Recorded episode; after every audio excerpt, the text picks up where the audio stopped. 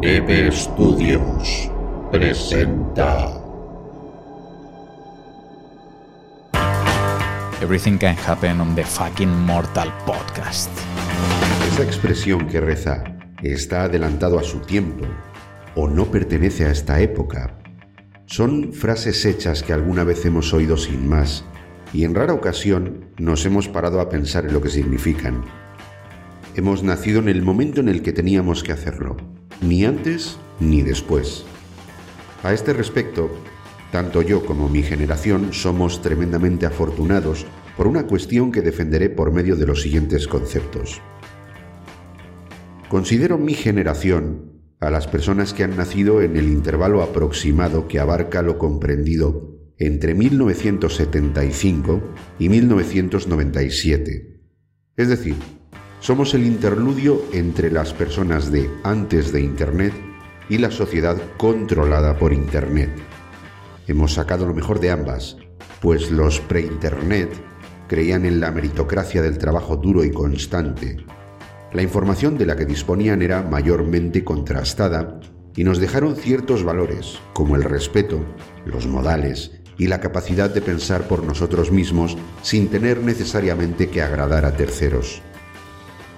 La generación posterior a la nuestra cree en el trabajo estratégico, en optimizar el tiempo y en la explotación del factor económico, en la importancia de transmitir a los demás los gestos más sencillos de la vida o las experiencias cotidianas. Hemos vivido la transición entre tecnologías, de lo analógico a lo digital, de la radio al podcast, de la televisión a la realidad virtual, de Pac-Man a Halo, de Alcatel a Huawei, de los cassettes a Spotify, del videoclub al streaming. Y son cosas buenas que hemos podido absorber gracias a disponer de juventud en el momento adecuado. Mi generación es un puente entre la era industrial y la de la comunicación. Somos las personas que podemos tener millones de recetas de cocina al alcance de un clic sin necesidad de pasar horas en la cocina de la abuela. Entendemos lo que es estar ambos lados con base en la experiencia. De pequeños jugábamos en la calle y también estamos capacitados para hacerlo online, a la vez que ejercemos de mentores. Somos el nexo de unión entre la falta de respuestas de la sociedad de antaño y la ausencia de tradiciones de las personas más jóvenes. Nosotros sabemos de dónde vienen las cosas, compartimos la oportunidad de crecer en la época de Elon Musk, Mark Zuckerberg, Bill Gates, Steven Spielberg y los chavales de ahora ni siquiera saben quién es el dueño de la aplicación de éxito del momento. Bienvenidos a la Fricoteca. Comenzamos.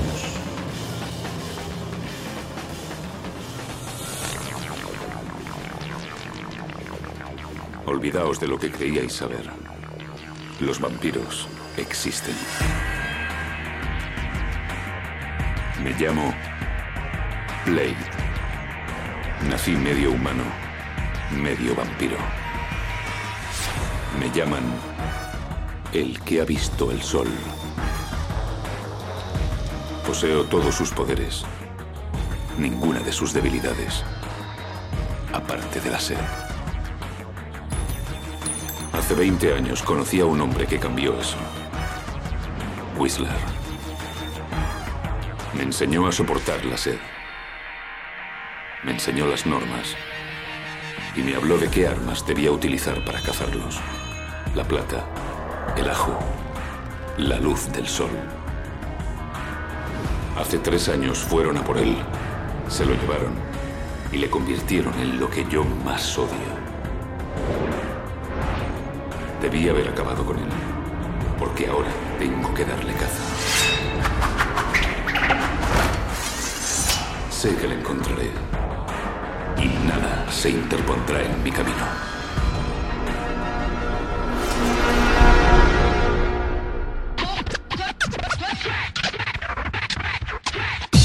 Hola, hola, hola, queridos fricototes. Es la última vez que me disculpo por mi demora en lanzar contenido para este podcast. Supongo que ya estáis más que enterados de la responsabilidad que he tenido que afrontar durante los últimos meses y a la cual le dedico pues mi cuerpo y mi alma, para que nos vamos a engañar.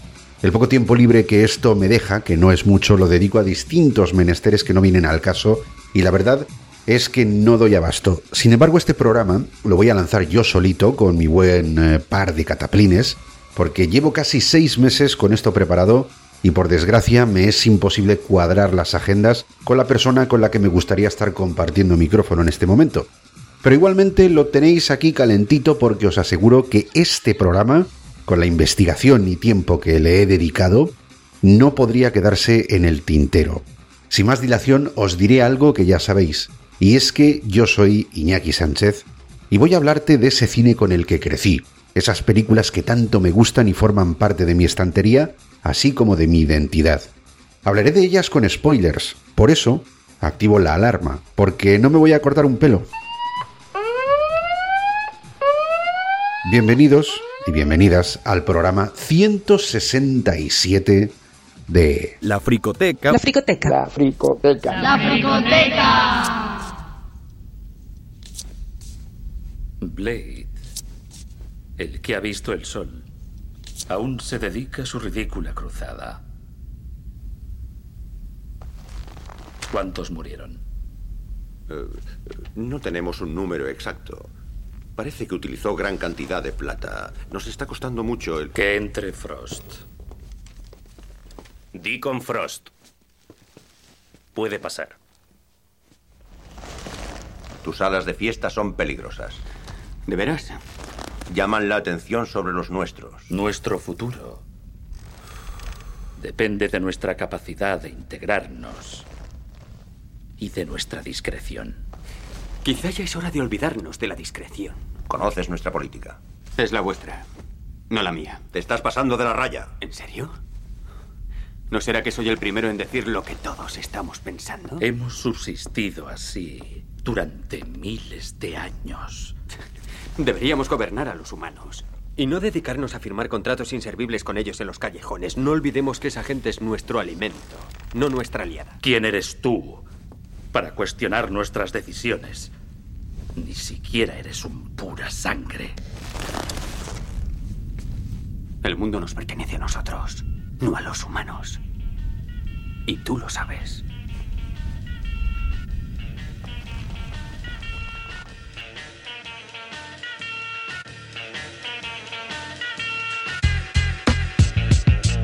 Un respeto y saludos para Blade.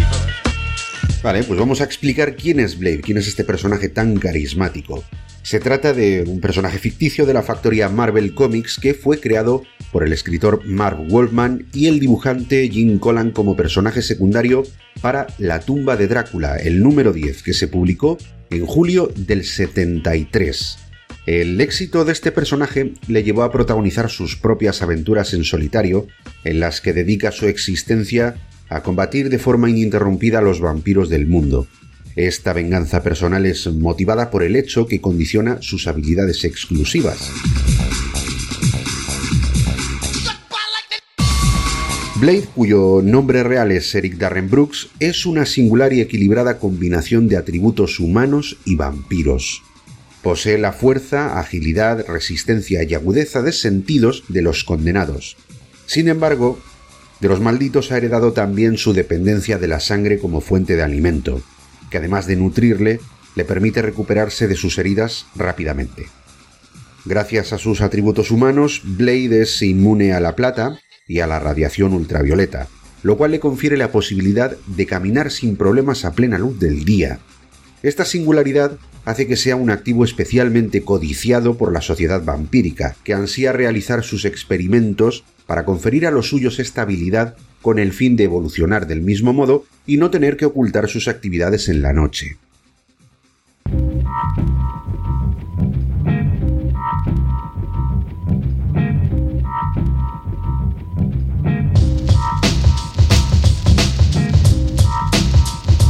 En el cine, la madre de Blade estaba embarazada cuando un vampiro se alimentó de ella. Esto la infectó con el virus que convierte a los humanos en caminantes de la noche y también provocó el parto prematuro del bebé que llevaba en el vientre. El niño sobrevivió al parto asimilando la mutación a través del cuerpo de su madre y creció sin esta, creyéndola muerta. En su infancia sobrevivió en las calles de Estados Unidos alimentándose de la sangre de animales y vagabundos, demasiado débiles por supuesto para defenderse del muchacho, hasta que fue encontrado por Whistler, quien observó que el chico era diferente. Este ejerció de mentor, le adistró en diversas artes marciales, le dio un hogar, una educación y un objetivo para continuar la cruzada personal que mantenía con los vampiros, además de un suero con el que logra, digamos, paliar la sed de sangre de la que es dependiente.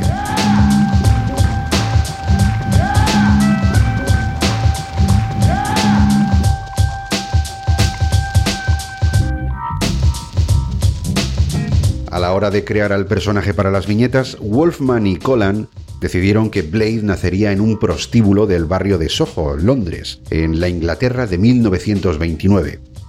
De ese modo sería un hombre adulto en la década de los 70. Mark Wolfman lo presentó como un hombre negro cuya madre, Tara Brooks, fue una prostituta del burdel de Madame Vanity. Jim Collan basó la apariencia del personaje en la de la estrella del fútbol de la NFL y actor estadounidense Jim Brown. Cuando la madre tuvo complicaciones propias de su trabajo en el prostíbulo, la Madame llamó a Deacon Frost, un médico clandestino que realmente era un vampiro que aprovechó para deleitarse con la sangre de su paciente mientras la atendía.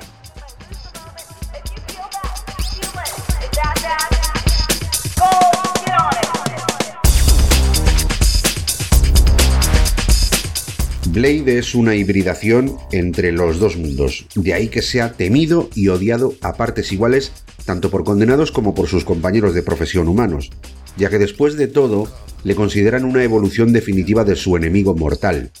En las viñetas, este vive en el prostíbulo bajo la tutela de las meretrices, hasta que una noche, al volver a casa, observa en un callejón cómo tres vampiros atacan a un hombre anciano llamado Yamal Farí.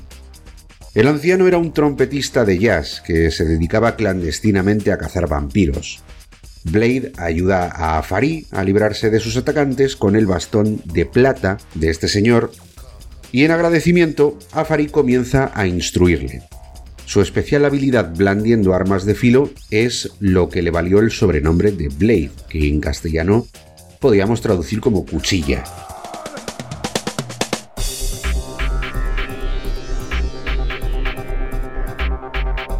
Sus numerosas aventuras le llevaron a enfrentarse a vampiros legendarios de la literatura popular.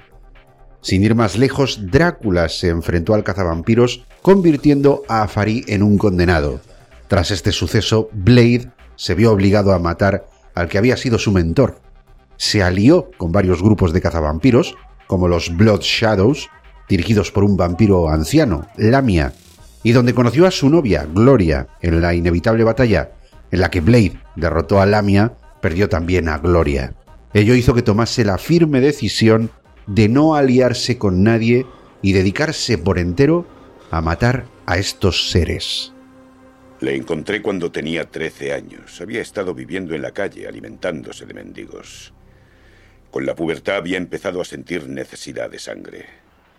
Al principio pensé que era un vampiro. Estuve a punto de matarle, pero me di cuenta de lo que era. Un vampiro atacó a la madre de Blade cuando estaba embarazada. Ella murió, pero él sobrevivió. Desgraciadamente había sufrido ciertos cambios genéticos. Puede resistir el ajo, la plata, incluso el sol. Y tiene la misma fuerza que ellos. A estas horas, mañana todas sus heridas habrán cicatrizado. Sin embargo, envejece como un humano. Verás, los vampiros envejecen más lentamente que nosotros. Por desgracia, también heredó su sed. Siempre creí que el suero suprimía eso. El tiempo se le acaba.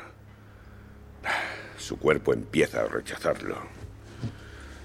Y por ahora, todos mis esfuerzos por curarle han fracasado.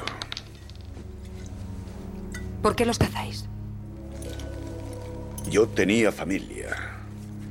Mujer, dos hijas. Una noche apareció un trotamundos, un vampiro. Primero jugó con ellas. Luego me obligó a decidir en qué orden debían morir. Eliminamos a todos los que encontramos, pero la cosa empeora.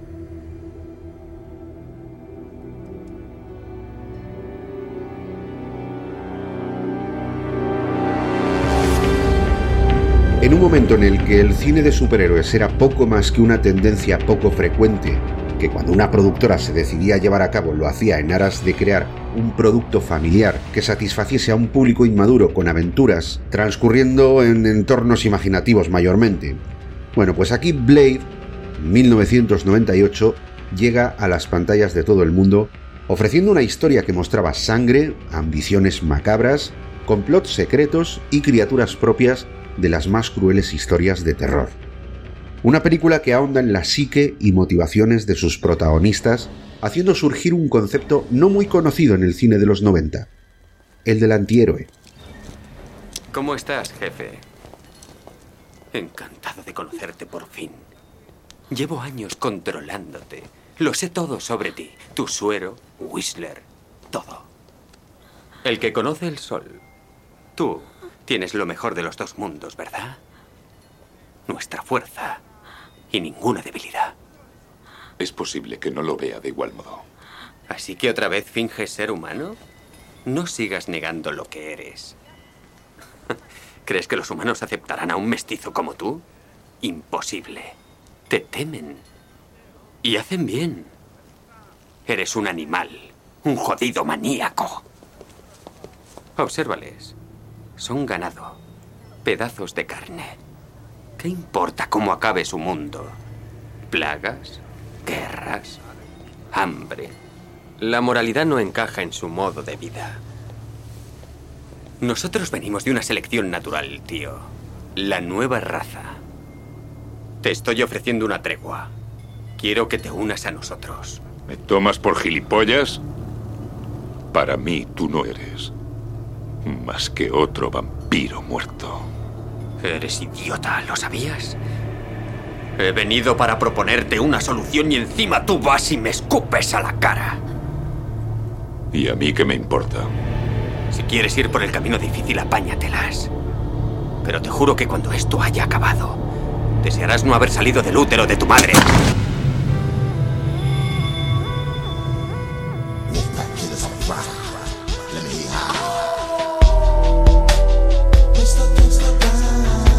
Y vamos con esa sinopsis que reza lo siguiente, en un mundo contemporáneo, y entiéndase como contemporáneo finales de los 90, los vampiros coexisten con los seres humanos formando una sociedad secreta que en la sombra son tan influyentes para la sociedad como cualquier político, dirigente y trabajador. Tienen una estructura social concreta y han sobrevivido durante siglos sin llamar la atención, formando parte de los mitos y las supersticiones de la cultura humana, sin embargo, bajo esa capa de secretismo se esconde la propia mitología vampírica en la que su civilización también rinde culto a sus deidades y profetas. Blade, un híbrido entre ambas razas, cuya madre fue mordida por un vampiro cuando ésta estaba embarazada, emprende desde su adolescencia una cruzada personal con el objeto de acabar con tantos inmortales como pueda. Ayudado por su mentor, el viejo Whistler, fija su objetivo en Deacon Frost, un vampiro obsesionado con despertar a uno de los antiguos dioses del vampirismo para conseguir una raza superior con la ayuda de la sangre de Blade para que los malditos puedan caminar a la luz del día. Créeme, vamos, despierta. El mundo en el que vives solo es una dulce apariencia. Bajo este mundo existe otro. El mundo real.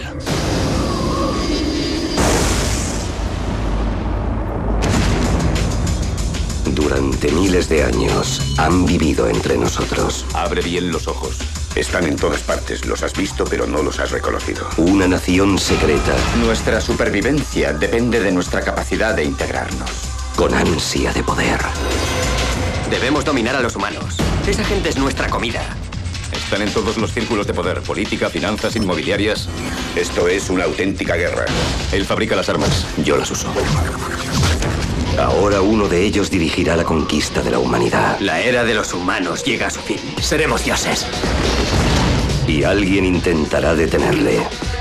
Esta noche hay cosas peores que los vampiros. ¿Por ejemplo? Yo mismo. Medio humano. Su madre fue atacada por un vampiro cuando estaba embarazada. Medio inmortal. Tiene lo mejor de los dos mundos. Nuestra fuerza. Sin nuestra debilidad. Él es su mayor enemigo. Y nuestra única esperanza. Se ha abierto la caza del vampiro.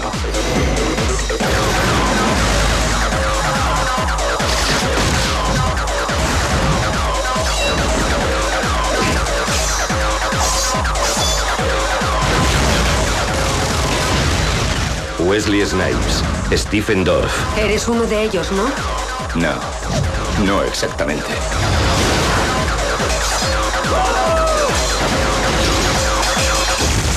Blade.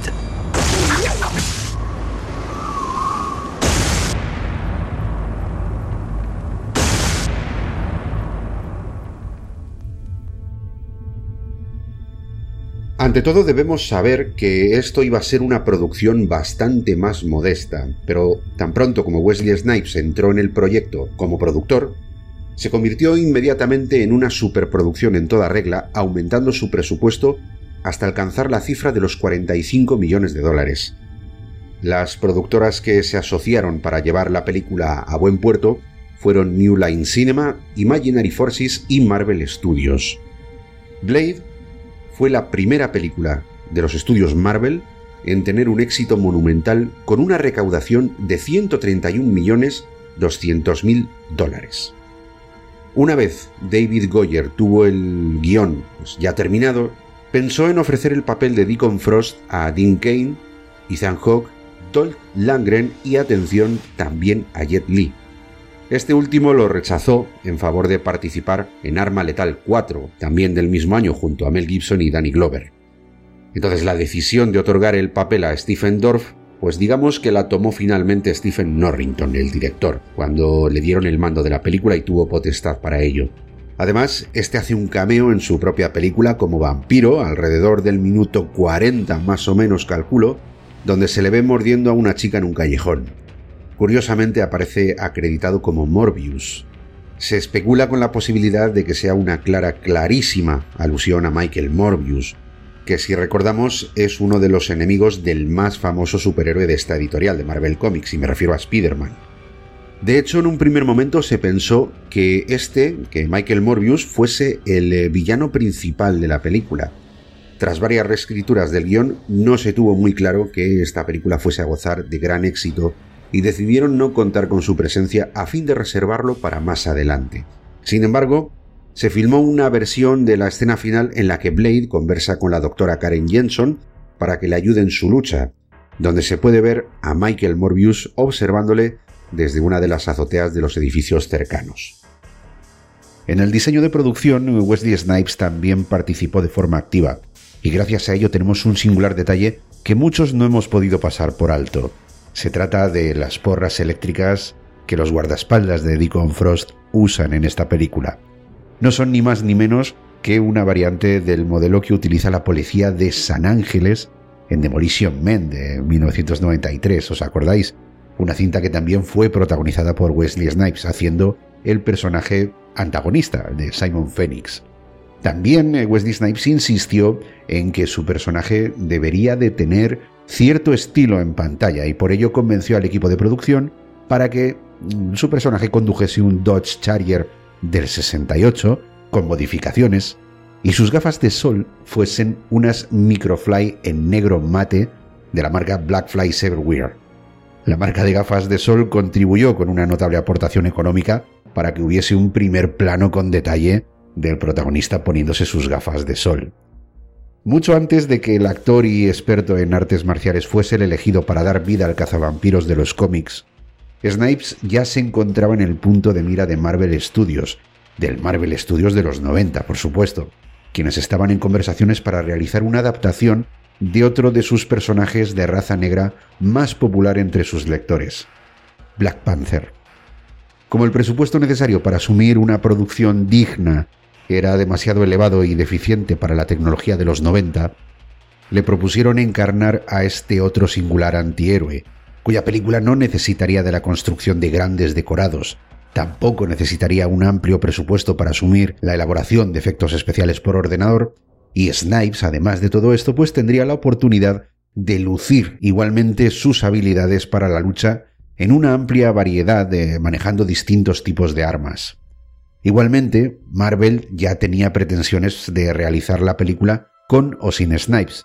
Tanto era así que ya habían ofrecido también el papel de Blade al rapero LL Cool J, a Denzel Washington, a Lawrence Fishburne y a Mark Singer, el de Whistler. La famosa actriz de cine para adultos Tracy Lords hace una breve aparición como vampira que seduce a un joven y lo lleva a una fiesta de sangre al comienzo de la película.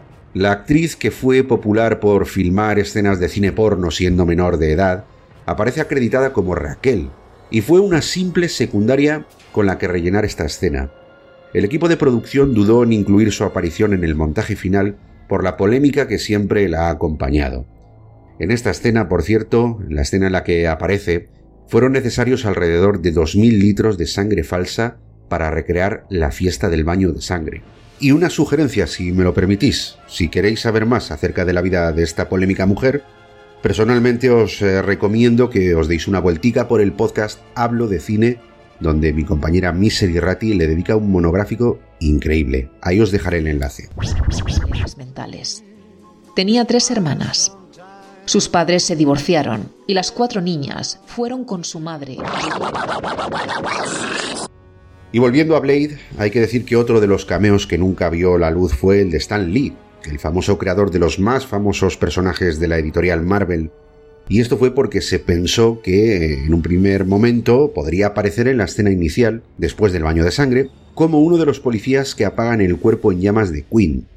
Esta aparición, como ya os digo, no pudo ser, pues eh, el propio Stan Lee dijo que solo aparecería en aquellas películas basadas en los personajes creados por él o en los que él haya colaborado. Y Blade, pues no es uno de ellos.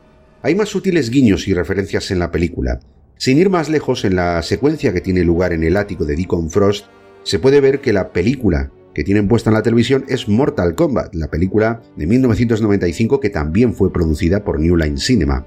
Además, también me he fijado que tienen una figura de Spider-Man sobre la mesa en ese ático, pero la figura de Spider-Man es una versión vampírica de este superhéroe, una cosa muy curiosa. Para la confrontación final, el equipo grabó la pelea con Wesley Snipes y sus adversarios, pero tuvieron el mismo problema que el actor afrontó durante el rodaje de Demolition Man, película del 93, recordemos. Sus movimientos eran demasiado rápidos como para que las cámaras los capturasen al detalle. De modo que Snipes sugirió que la coreografía fuese realizada de forma más lenta y con los operarios de cámara grabando planos de cerca para montarlos en postproducción a cámara rápida. De este modo, Stephen Dorff pudo compensar su falta de habilidad con la espada, la cual era demasiado evidente en contraposición a los movimientos de Snipes. La escena iba a ser bien distinta en un primer momento, con Blade enfrentándose a un Deacon Frost convertido en la magra, un dios vampiro de forma monstruosa. Crear al dios de la sangre consumía una importante parte del presupuesto, y su resultado resulta que no cumplía con la calidad que el director y el guionista esperaban, entrando en contraste con todo el tono estético que tenía la película, de modo que se optó por una lucha cuerpo a cuerpo entre los dos actores. Gracias a los contenidos extra de las ediciones en formato físico, podemos ver un boceto de la escena con infografía digital. Se omitió del montaje final una interesante secuencia en la que Deacon Frost mostraba una sala con personas inconscientes envasadas al vacío en bolsas de plástico. Allí explicaba su plan de dominación mundial sobre el que se sostenía su ideología de que esa gente son comida, no son aliados, y deberían dominarlos en lugar de firmar estúpidos contratos con ellos para subsistir en las sombras. Frost pretendía crear granjas de sangre con ellos, en una visión que tendría como objetivo facilitar a la raza vampira dominar el planeta de modo que nunca ninguno de sus congéneres pasase hambre o tuviese que esconderse. Una visión de gobierno muy diferente a la sociedad humana. David Goyer, el guionista, recuperó este concepto para recrearlo años más tarde en la tercera entrega de la saga, Blade Trinity, de la que por cierto sería el director. Otra de las escenas que se decidieron sacar del montaje final fue la correspondiente a Karen Jensen despertándose en la base de operaciones de Blade por primera vez. El metraje extendido de esta escena muestra cómo la doctora explora la habitación y encuentra el pequeño laboratorio de Whistler. Allí ve que tienen una probeta con el feto de un bebé vampiro que usan pues supuestamente para desarrollar armas. El estudio consideró que el concepto sería demasiado desagradable y polémico para incluirlo, así que se desechó de la versión final.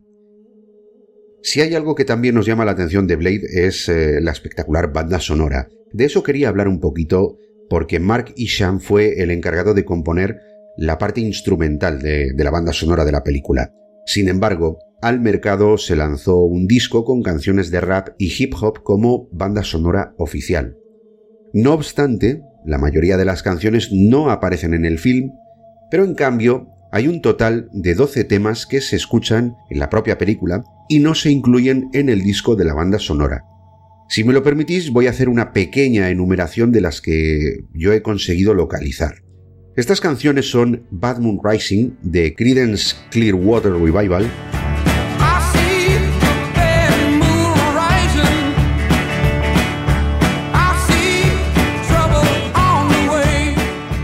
UT1 Dot de Polygon Window,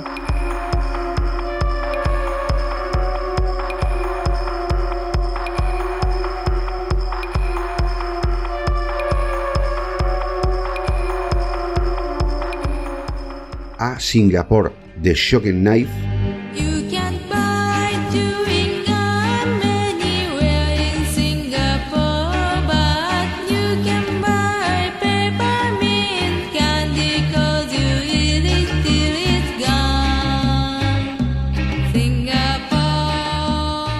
Yeah de DJ Crash.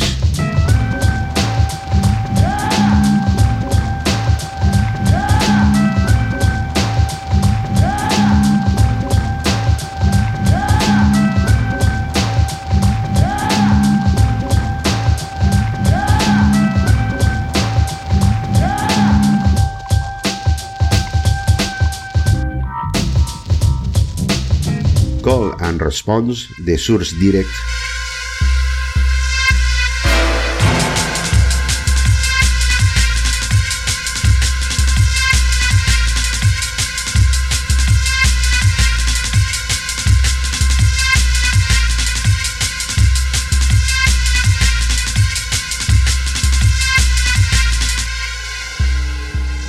Either de Siren.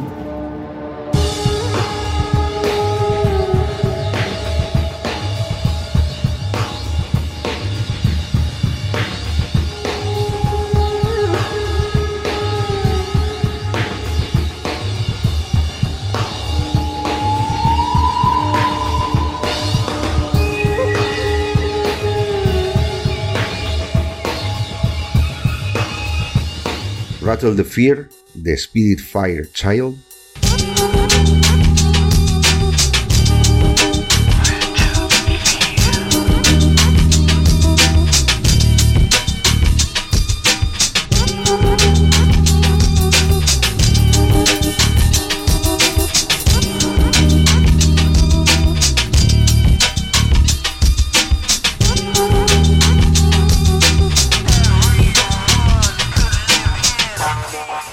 Rainbow Voice de David Hikes.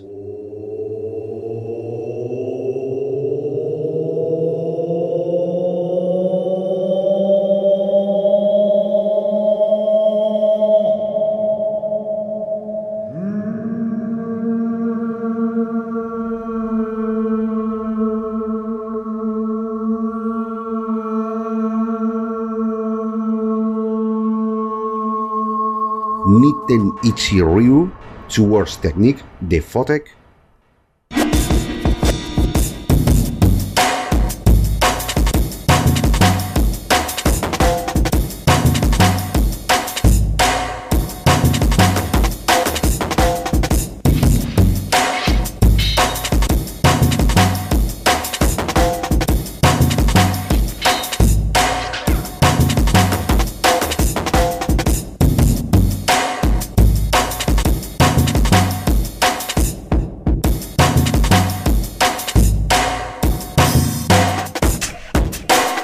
Get On In de Showshy River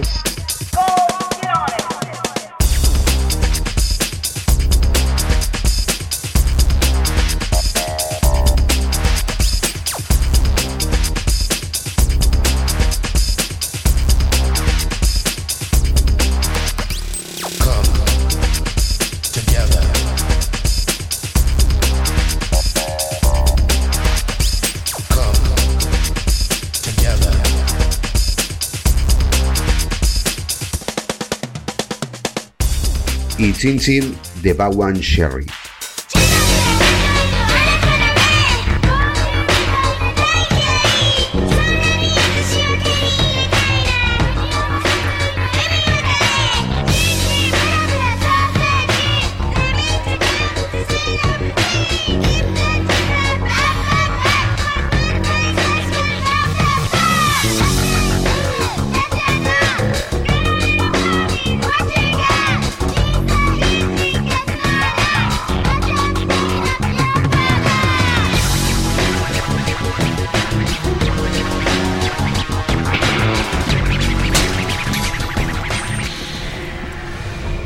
Expuesta a ellos.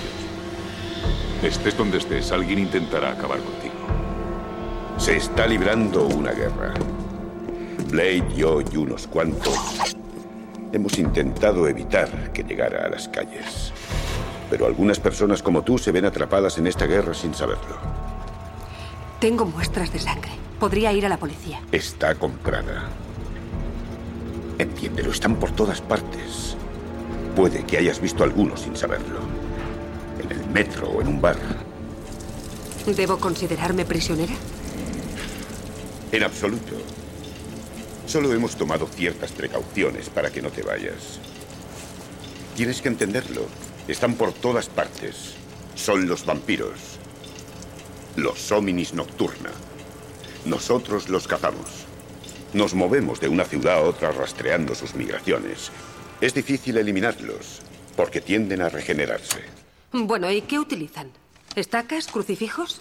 Los crucifijos no sirven para nada. Aunque hay otros sistemas que sí funcionan. Los vampiros son alérgicos a la plata. Si comen ajo sufren una postración anafiláctica. Y por supuesto la luz del sol les afecta igual que los ultravioletas.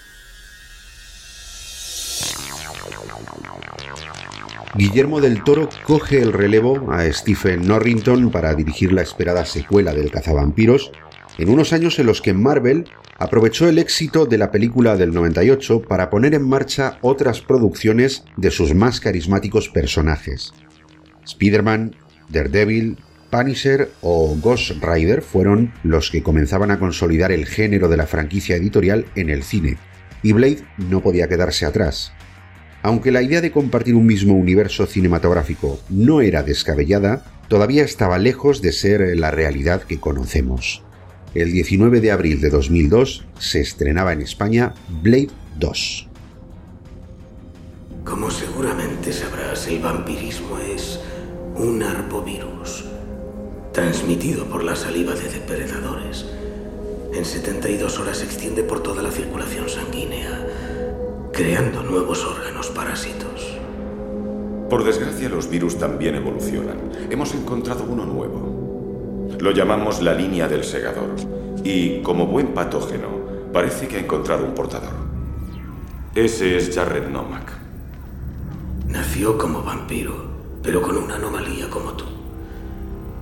A diferencia de nuestra raza, no se alimenta solo de humanos, y necesita vampiros para sobrevivir. Yo diría que está haciéndome un favor. Esa no es la cuestión. Sus víctimas vampiros no mueren.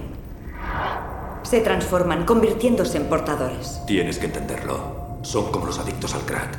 Necesitan dosis diarias. Nomad lleva 72 horas suelto. Por lo que calculamos que ya hay una docena de segadores. Habrá centenares antes de acabar la semana. Millares en cuestión de meses. Haz los cálculos. A ver si lo he entendido. ¿Esperáis que yo les cace para vosotros? Cuando acaben con nosotros, ¿quién crees que serán los siguientes? Tus adorados humanos. Ninguno sobrevivirá.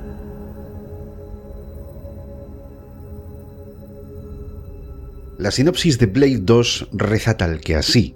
En el corazón de Praga, una nueva raza de criaturas nocturnas amenaza tanto la existencia de humanos como la de vampiros. Son los segadores. Estos seres son implacables, muy difíciles de matar, y su virus se está propagando rápidamente, aniquilando a los vampiros comunes. Su líder, Nomak, planea vengarse de quienes mutaron su condición vampírica y le transformaron en el terrible monstruo que es ahora. El Consejo de la Sombra, un grupo de vampiros que teme por su supervivencia, contacta con Blade para que les ayude a librarse de la amenaza que se cierne sobre ellos. Sin embargo, ese mismo grupo lleva dos años adiestrándose para acabar con él. Mientras dura la tregua, Blade descubrirá la trama que conecta al grupo sangriento con los crímenes de Nomak. Ello le aportará información necesaria para establecer en quién confiar y cómo derrotar a su nuevo enemigo.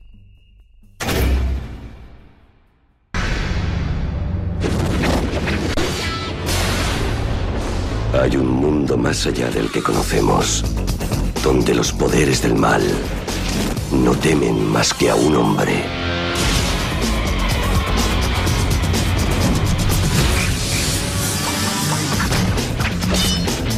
¡Alto! Blade, Blade.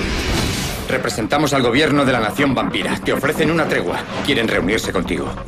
¿Estás seguro de eso? Así les conoceremos aún mejor. Ahora, aquellos a los que ha jurado matar necesitan su ayuda para luchar contra una nueva raza. Ya no están en la cumbre de la cadena alimenticia. Nuestras fuerzas ya están listas para luchar, pero necesitan un líder. A ver si lo entiendo. ¿Queréis que yo los capture por vosotros? ¡Uh! ¡Qué emocionante! Cinco, cuatro, tres, dos, uno. Ten cerca a tus amigos, pero más a tus enemigos.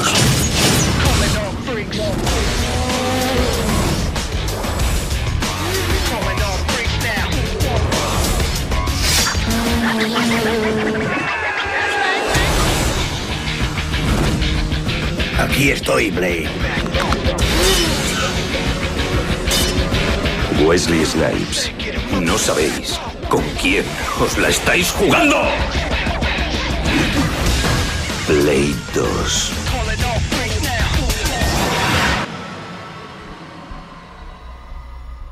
El director Guillermo del Toro estuvo luchando durante años para que le permitiesen realizar una película sobre Hellboy. Sin embargo, ninguna productora estaba por la labor de depositar su confianza en él debido a la complejidad que suponía representar el mundo de Hellboy en la pantalla, por su amplia diversidad de escenarios y criaturas más que nada. De modo que, tras mucho insistir, New Line Cinema decidió ponerle a prueba con la secuela de Blade. Los productores le concedieron un presupuesto de 54 millones de dólares y si la película resultaba agradable y recaudaba lo suficiente, le permitirían rodar su versión de Hellboy. Los productores, después de ver el montaje final, le preguntaron, ¿cuándo quieres empezar con Hellboy?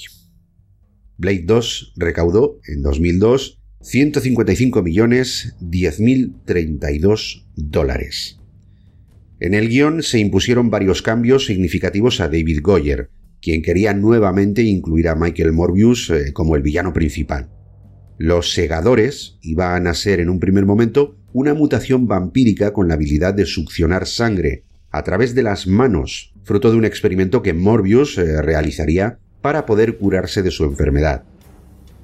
Del Toro habló con Goyer para cambiar esto, pues la verdad es que nunca le terminó de convencer la propia biología del proceso y buscaba algo más llamativo.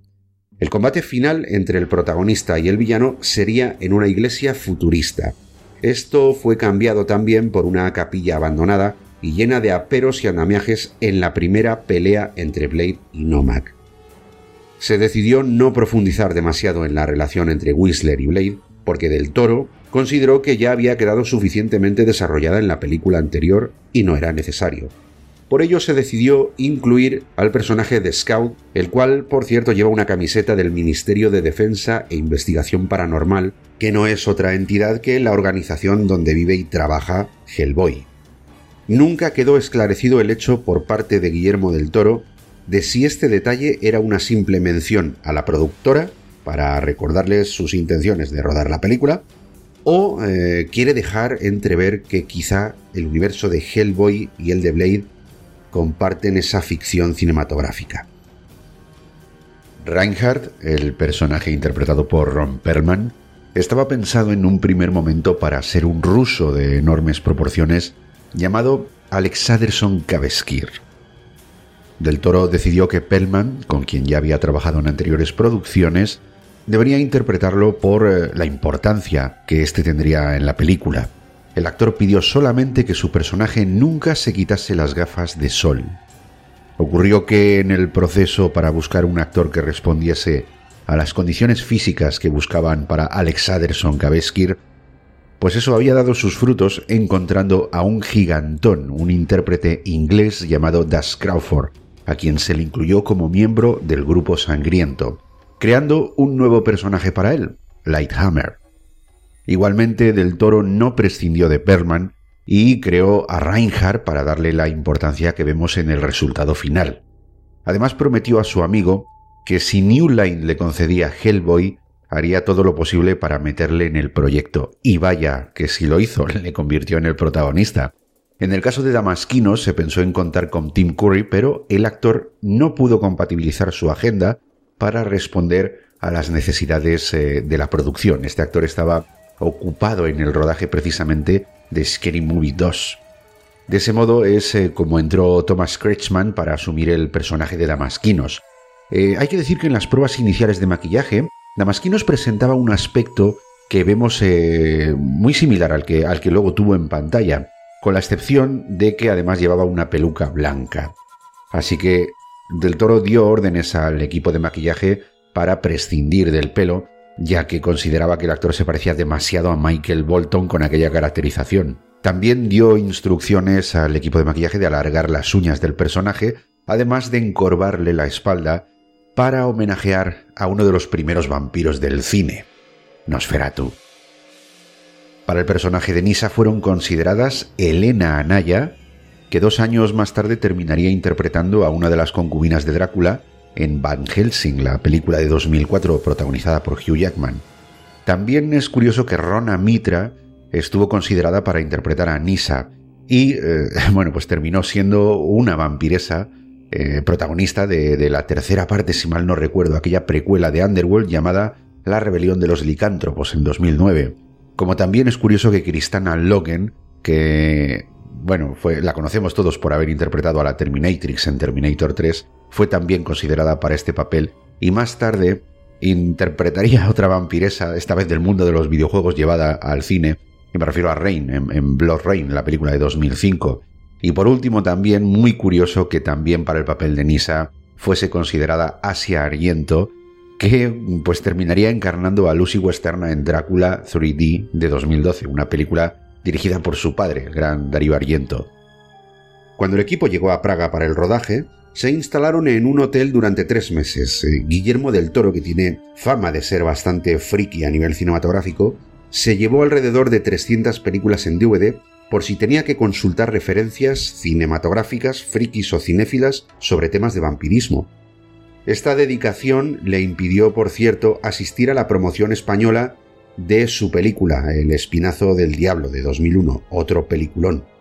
Y respecto a las coreografías de lucha de la película, de Blade 2, eh, hay que decir que fueron diseñadas por eh, dos personas importantes. La primera, Jeff Ward, quien ha sido el doble de riesgo de Wesley Snipes y también su asesor de lucha durante más de 12 años. Y la otra persona es el inconfundible y carismático Donnie Yen, que es uno de los mejores especialistas en artes marciales del cine de Hong Kong que además, como podemos observar, aparece en la película encarnando al vampiro Snowman. Aunque no os lo creáis, la participación de Santiago Segura fue improvisada y se debió a una visita sorpresa que el español hizo a su amigo del Toro, aprovechando el viaje de este a Europa. Segura terminaba de estrenar en los cines Torrente 2 Misión en Marbella, y a Del Toro le pareció divertido que hiciese un cameo improvisando sus frases en idioma vampírico. De ese modo, cuando Blade le captura y lo utiliza para rescatar a Whistler, se le puede escuchar frases como Trueba, trueba. O soy Torrente 3. Pues Snipes confesó que Santiago no le caía muy bien, hasta que tuvo que rodar las escenas con él, pues en más de una ocasión hubo que repetir tomas ya que seguro hacía reír a Wesley Snipes. Sin ir más lejos en la escena en que se encuentra de nuevo con él, en la discoteca, y Santiago se escabulle así por detrás como haciendo ver que no le ha visto, Snipes sonríe nuevamente a la cámara.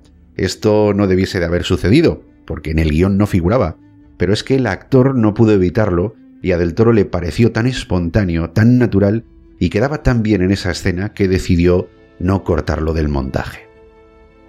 También se descartó del guion una escena en la que en el club de los vampiros donde tiene lugar el primer encuentro con los segadores, Blade y Misa buscan a Nomak por las habitaciones contiguas a la sala de fiesta y hallan a un vampiro manipulando bolsas de plástico que contienen lo que parecen ser vísceras.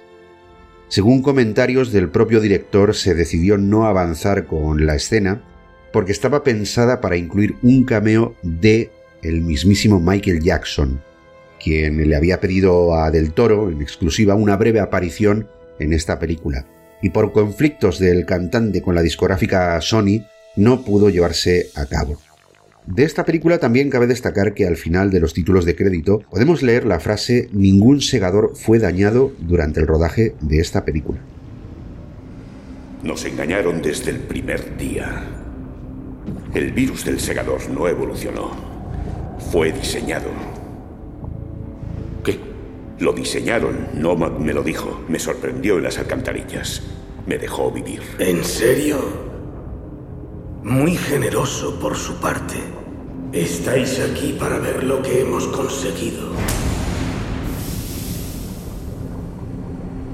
Durante años he luchado para eliminar de los nuestros cualquier debilidad hereditaria. Por lo que combinar el ADN era el siguiente paso. Nomak fue el primero y fracasamos, pero con el tiempo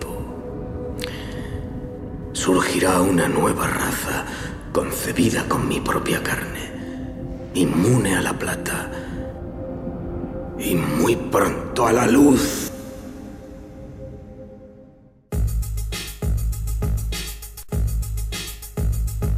Casi parecía algo muy estúpido no aprovechar el tirón del éxito de la segunda película para seguir explotando lo que Marvel Studios ya había convertido en franquicia. De modo que, aun sin poder repetir con el equipo de la película anterior ni el entusiasmo y los medios que la tercera parte se merecía, la productora decidió poner en marcha el proyecto. El resultado fue considerablemente vapuleado, no solo por el público que ya había cogido apego al personaje, sino por parte del elenco protagonista también, que vio cómo los esfuerzos por el guionista, convertido en director, no eran suficientes para darle categoría a esta película que llegó en 2004 y se tituló Blade Trinity.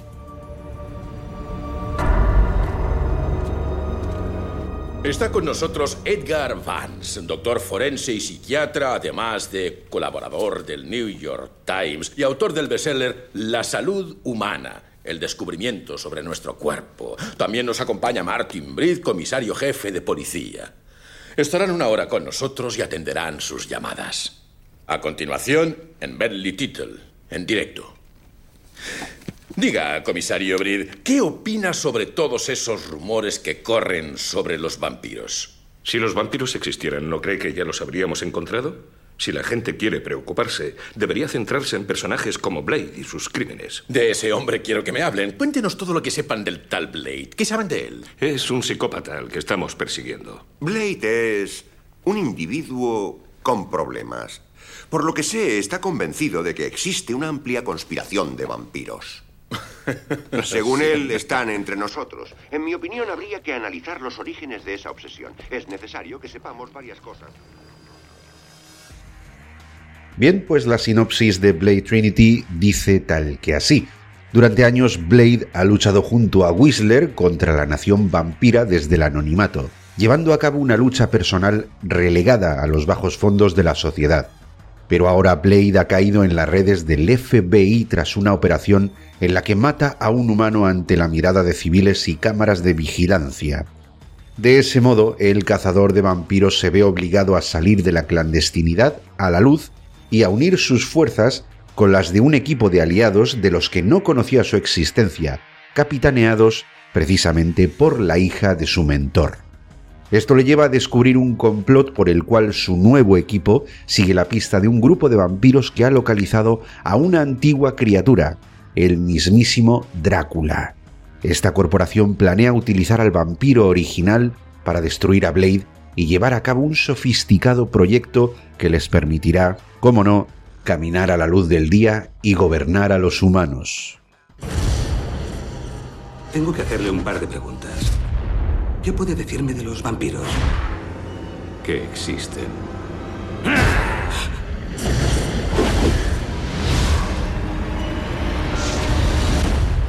Blade.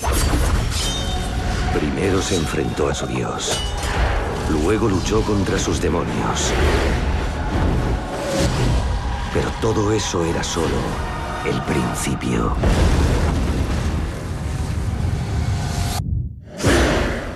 Drake ha vuelto. Eres la solución para los vampiros. No puedes ganar esta guerra solo. ¿Y vosotros quiénes sois? Mi padre quería que te ayudáramos. La hija de Whistler. ¿Por qué coño pensáis que sabéis algo de los vampiros? Pues para empezar, yo era uno.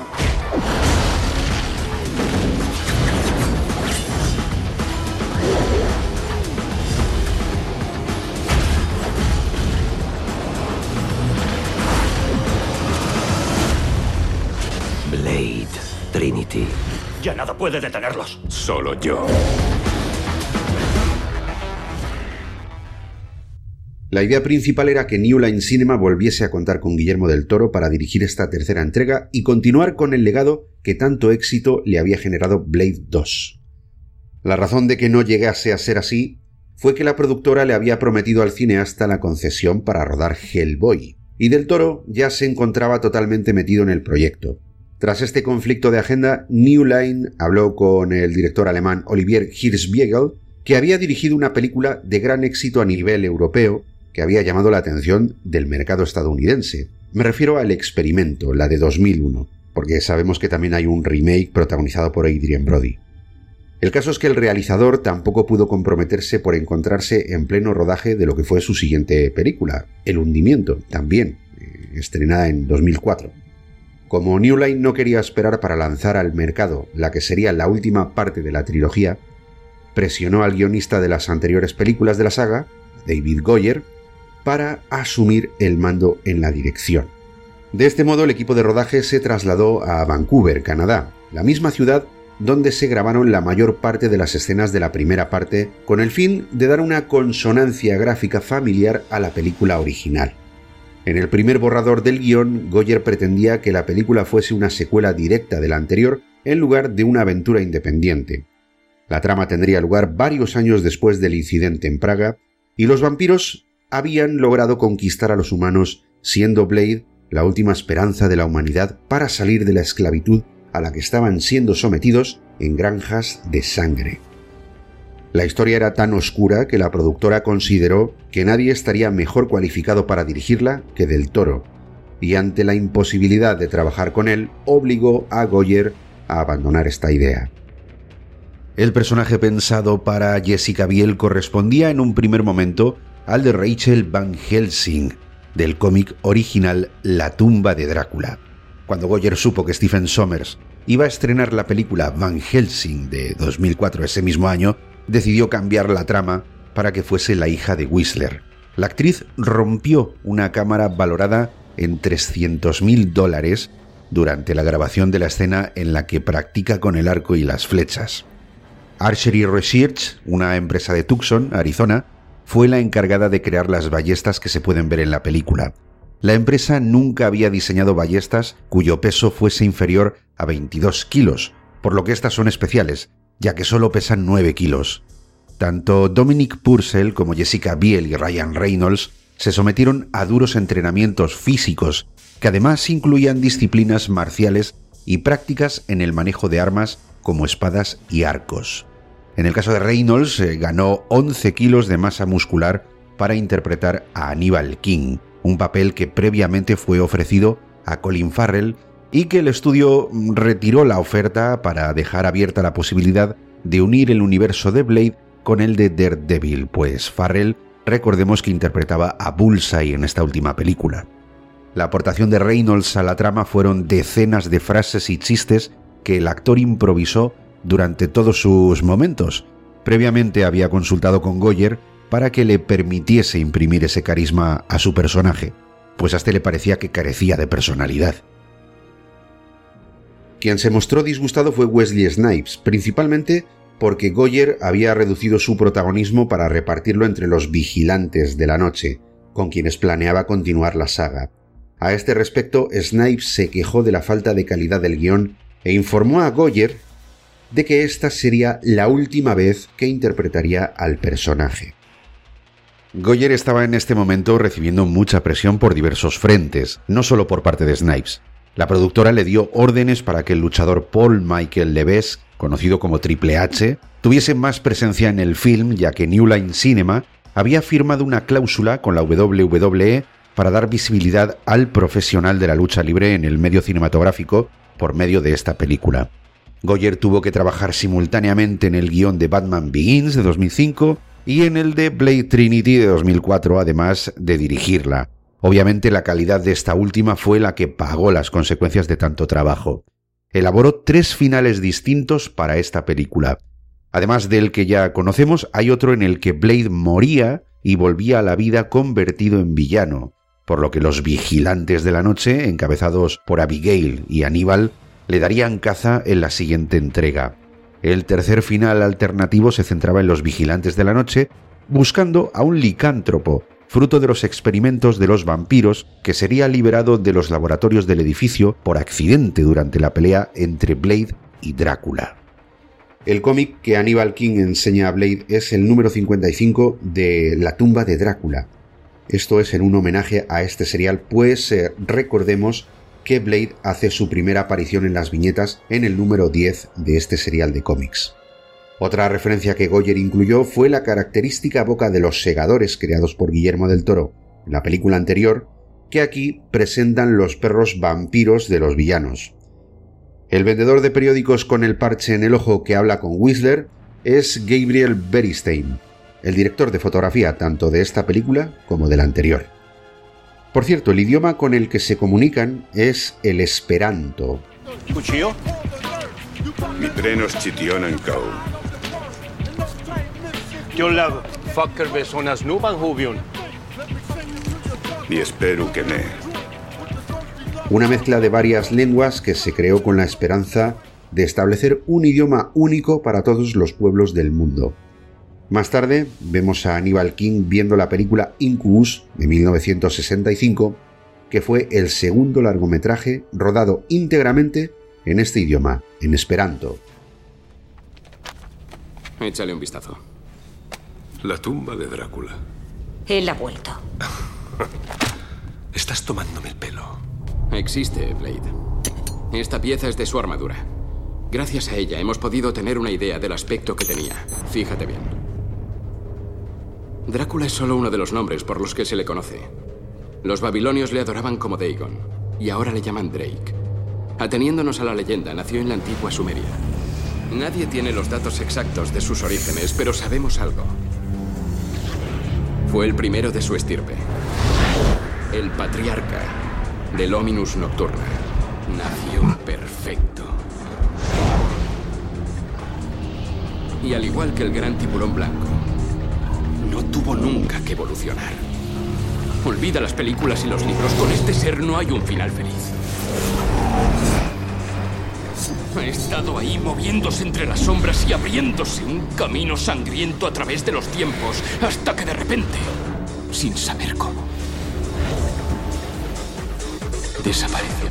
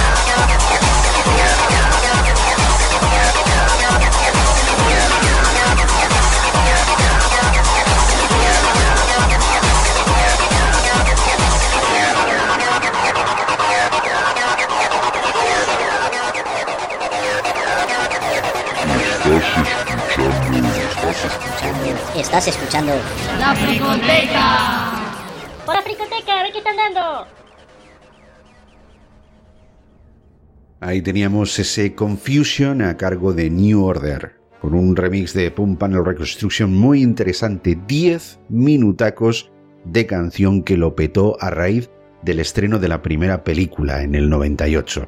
Finales de los 90 tenían ritmo electrónico, como podéis ver. Teniendo en cuenta cómo estaba el panorama cinematográfico del género para superhéroes en esta década, en los 90, hay que agradecerle mucho a la primera película de Blade, a esta primera a la que acabo de hacer referencia. Para empezar, Marvel no triunfaba. Los últimos intentos del estudio por hacer películas de sus personajes se habían quedado en producciones muy deficientes de Los Cuatro Fantásticos, Capitán América, bueno, ya sabéis, películas con muy poca aceptación. Por otro lado, no es que su competidora DC Comics triunfase en la gran pantalla, pero siempre había tenido muy buena respuesta del espectador en las salas de cine a pesar de la última cinta de Batman estrenada en el 97, esa, esa que no quiero nombrar, efectivamente. Ese mismo año, además, 97 se estrenaba Spawn. Tampoco hizo muy buena recaudación, pero sembró la semilla para que el público no viese el cine de superhéroes como películas graciosas que no tomaban en serio ni los personajes, ni sus problemas, ni nada de eso que pretendían adaptar. El tono oscuro, la acción y el desarrollo de cada uno de los, caracteres de los personajes que se planteaba en la película de Blade dejó claro que el género podía dar más de sí, podía ofrecer un espectáculo de acción, una trascendencia emocional e incluso un matiz terrorífico si así lo pretendía. Marvel Studios le debe mucho a esta película, porque la combinación de estos eventos abrió la puerta a generar una visión de negocio con la que le siguen enriqueciendo hoy en día las arcas.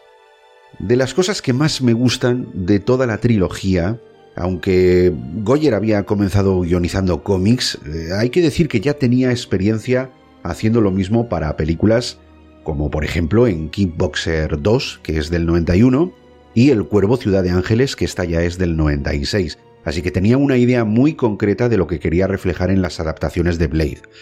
Que David Goyer supiese convencer a los eh, productores de, New Line para que olvidasen la idea de generar una serie de películas que parodiasen el género de vampiros, eh, oye, pues yo creo que tiene mucho mérito, ¿vale? El objetivo al final lo consiguió. El objetivo que tenía era crear un propicio ambiente con base de terror que fue todo un acierto para películas de superhéroes. Yo tengo un peculiar aprecio por este guionista y su forma de trasladar las historietas del cómic a los medios eh, cinematográficos. Independientemente de su labor deficiente como de director, esto también es algo que no vamos a pasar por alto, el trabajo de escritura de este señor suele ser bastante digno, aunque es evidente que tener a un buen director con quien entenderse pues siempre le da mejores resultados, cosa que pudimos ver a posteriori sin ir más lejos con la trilogía de Christopher Nolan sobre el Caballero Oscuro o con, em, bueno, repitiendo un poquito con, con Christopher Nolan, pero a las órdenes de Zack Snyder en El Hombre de Acero. Creo que es un muy buen ejemplo como guionista. Por contra, y por sacarle defectos, evidentemente, la tercera parte, la tercera entrega, Blade Trinity en 2004, no está a la altura de las dos anteriores. Si bien es cierto que conserva una fotografía similar, una fotografía que nos recuerda a la película original, Guillermo del Toro imprimió más carácter al mundo que nos presentó Norrington, aportando más acción y una cromatografía que se convirtió, si me apuras, en parte de su sello característico. Había ido un paso más allá, enriqueciendo lo conseguido por su predecesor y superando las expectativas del resurgir en el cine de superhéroes. Quizá fueron matices que se le quedaron demasiado grandes a Goyer como para asumir el papel de director en un mercado que eh, cada vez demandaba más del género. Hay momentacos en estas películas. Es una buena trilogía con mucha acción y como muchas películas de acción aportan multitud de detalles, eh, bueno, que, que no se puede tampoco obviar de forma individual. Eh, la primera tiene bastantes puntos con el personaje de Queen, por el par de veces que Blade le corta el brazo. También es siniestramente simpático el momento en el que Karen y Blade interrogan al vampiro obeso y este le da una linterna ultravioleta a su compañera para que literalmente le ilumine si se le ocurre moverse a un vampiro que no puede ni menearse, ¿vale? Cabe destacar la frase lapidaria con la que el protagonista acaba con el villano, también en, en la primera película. Algunos cabrones se empeñan en patinar sobre hielo cuesta arriba. Algunos cabrones se empeñan en patinar sobre hielo cuesta arriba. Vamos, eso me encantó. Eso es un guiño directo al género de acción con esas frases tan guays que marcaban el estilazo de los protagonistas. En cuanto a la segunda parte, bueno, no está carente de ellos.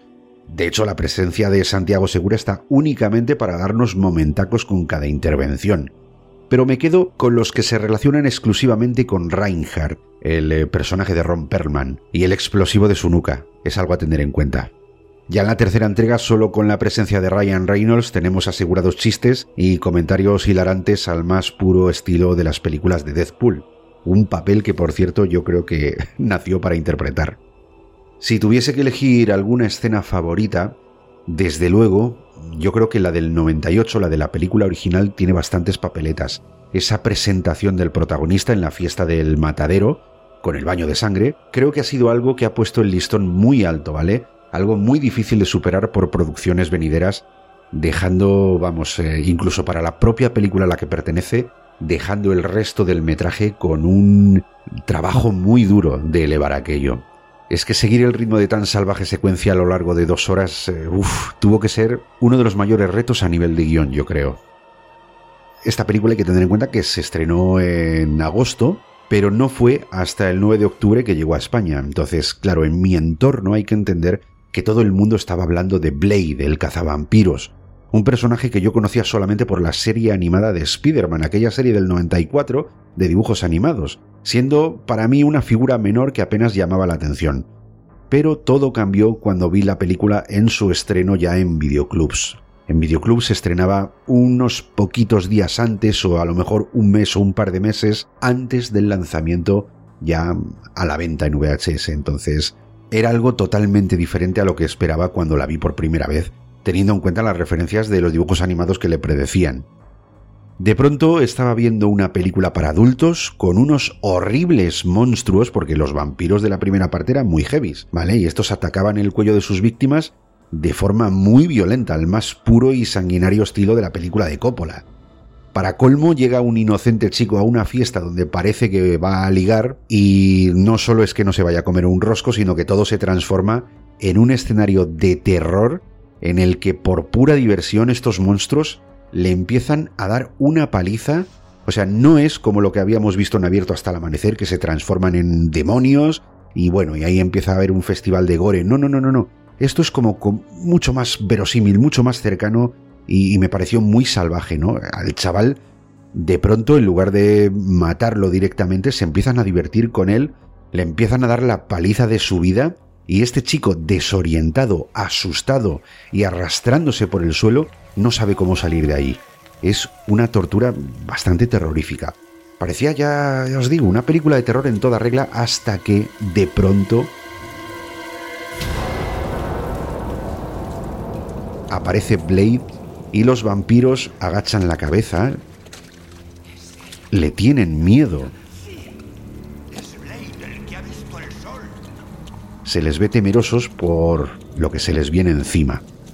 Esta película tuvo en mí, como os estáis imaginando, un fuerte impacto. Tal vez, no sé si por mi edad preadolescente, pero me hizo seguidor del personaje en las dos secuelas posteriores hasta el punto de perdonar sinceramente las deficiencias de la tercera parte. A quienes no hayan visto esta película o a quienes las tengan más que vista, yo sí que recomendaría su visionado, por supuesto. Por simple y, pura historia cinematográfica moderna, es recomendable echar un vistazo al menos por lo menos a la primera, porque es la que sentó las bases del género. Blade hizo posible, en cierto modo, que las películas de X-Men, de Spider-Man, tuviesen una trascendencia más allá del divertimento juvenil. A su vez permitieron a su competencia, a DC Comics, su competencia directa, contraatacar con una visión adulta, verosímil y realista de su personaje estrella, de Batman. Y sobre este tipo de cine se construyeron los imperios del cine de superhéroes que, para bien y para mal, están activos hoy en día generando millones de dólares de beneficio a las productoras.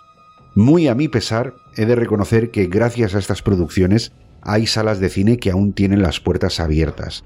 Todos sabemos el impacto que ha tenido la cultura de las plataformas digitales. Sin embargo, las grandes superproducciones de hoy en día suelen ser mayormente las de superhéroes. Y estas producciones todavía se siguen estrenando en salas de cine. Así que mi puntuación, en definitiva, como trilogía, no sé si como trilogía o como películas individuales, yo solo sé que las películas de superhéroes por los 90 a menudo eran infantiles, algo estúpidas y sus personajes difícilmente podían tomarse en serio. Tras el estreno de Blade en el 98, la industria cambió de mentalidad y nos dio muy buenas producciones. Demostró que el cine de superhéroes podía ser serio, podía ser intenso y podía presentar un profundo desarrollo emocional de personajes. Si dejamos al margen la tercera entrega de la saga, que quizá no cumple porque Goyer se quedó solo, saturado de trabajo y sin demasiada experiencia como realizador, pero la trilogía en sí es muy digna y no tiene nada que envidiar a proyectos de cine moderno. Honestamente, la tercera parte no es tan buena, pero tampoco es Terminator 3. Creo que el trabajo invertido en estos films da una magnífica sensación de continuidad como para merecer como trilogía un 7 sobre 10.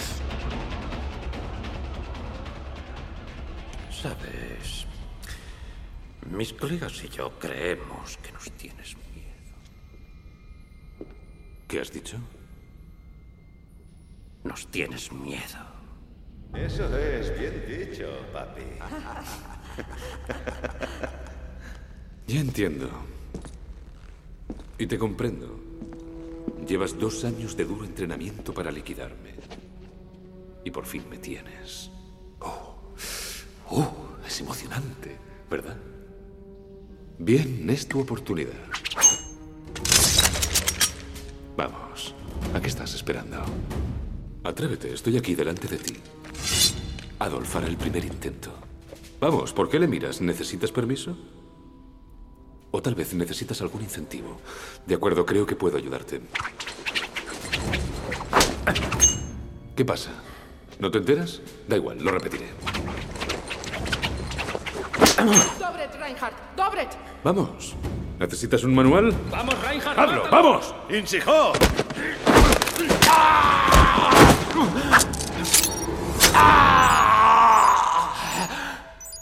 Ahora llevas un explosivo plástico detrás de las orejas. Nitrato de plata. Listo para explosionar si alguien quiere extraerlo. El detonador lo controlo yo.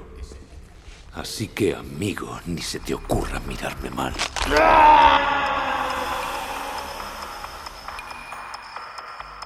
Hoy ha tocado Blade, frigototes. El fucking motherfucker Blade, puto descuartizador de chupasangres. Todo lo que conozco de este antihéroe y sus películas lo dejo aquí para que lo escuchéis, para que os llenéis con sus datos interesantes y para que me digáis algo al respecto. Si lo he hecho bien, si tengo algún dato confundido, cualquier cosa que creáis que debo ampliar o reparar. Solo soy un chico al que le gusta ver películas y es el momento de cerrar este interesante capítulo del Fucking Mortal Podcast. Pero no lo voy a hacer sin recordaros que tengo excelentes noticias para todo aquel que se interese por adquirir el libro donde dejo escritos todas estas curiosidades sabidas y por haber de las películas de mi estantería. Me comunica la editorial que va con algo de retraso con la maquetación de este segundo volumen que va a publicar. Esto, según lo que me dice mi editora, es debido a que la forma en que escribo y dejo plasmada en cada página las imágenes, notas y referencias llevan mucho tiempo a la hora de dejar todo perfecto. Todo como yo quiero que llegue a vuestras manos.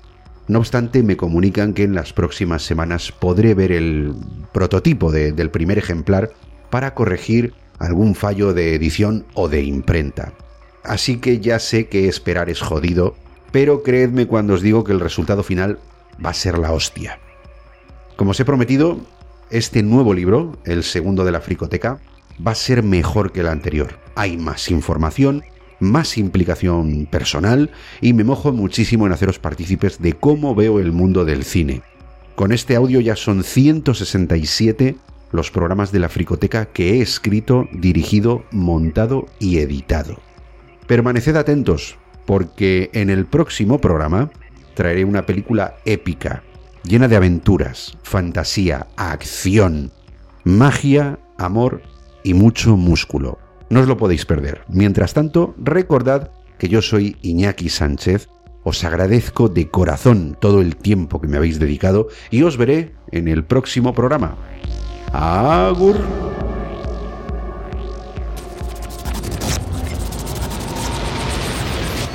La fricoteca. También disponible en supositorios. Su mal uso puede provocar amputaciones. Consulta a tu psicólogo antes de escucharlo.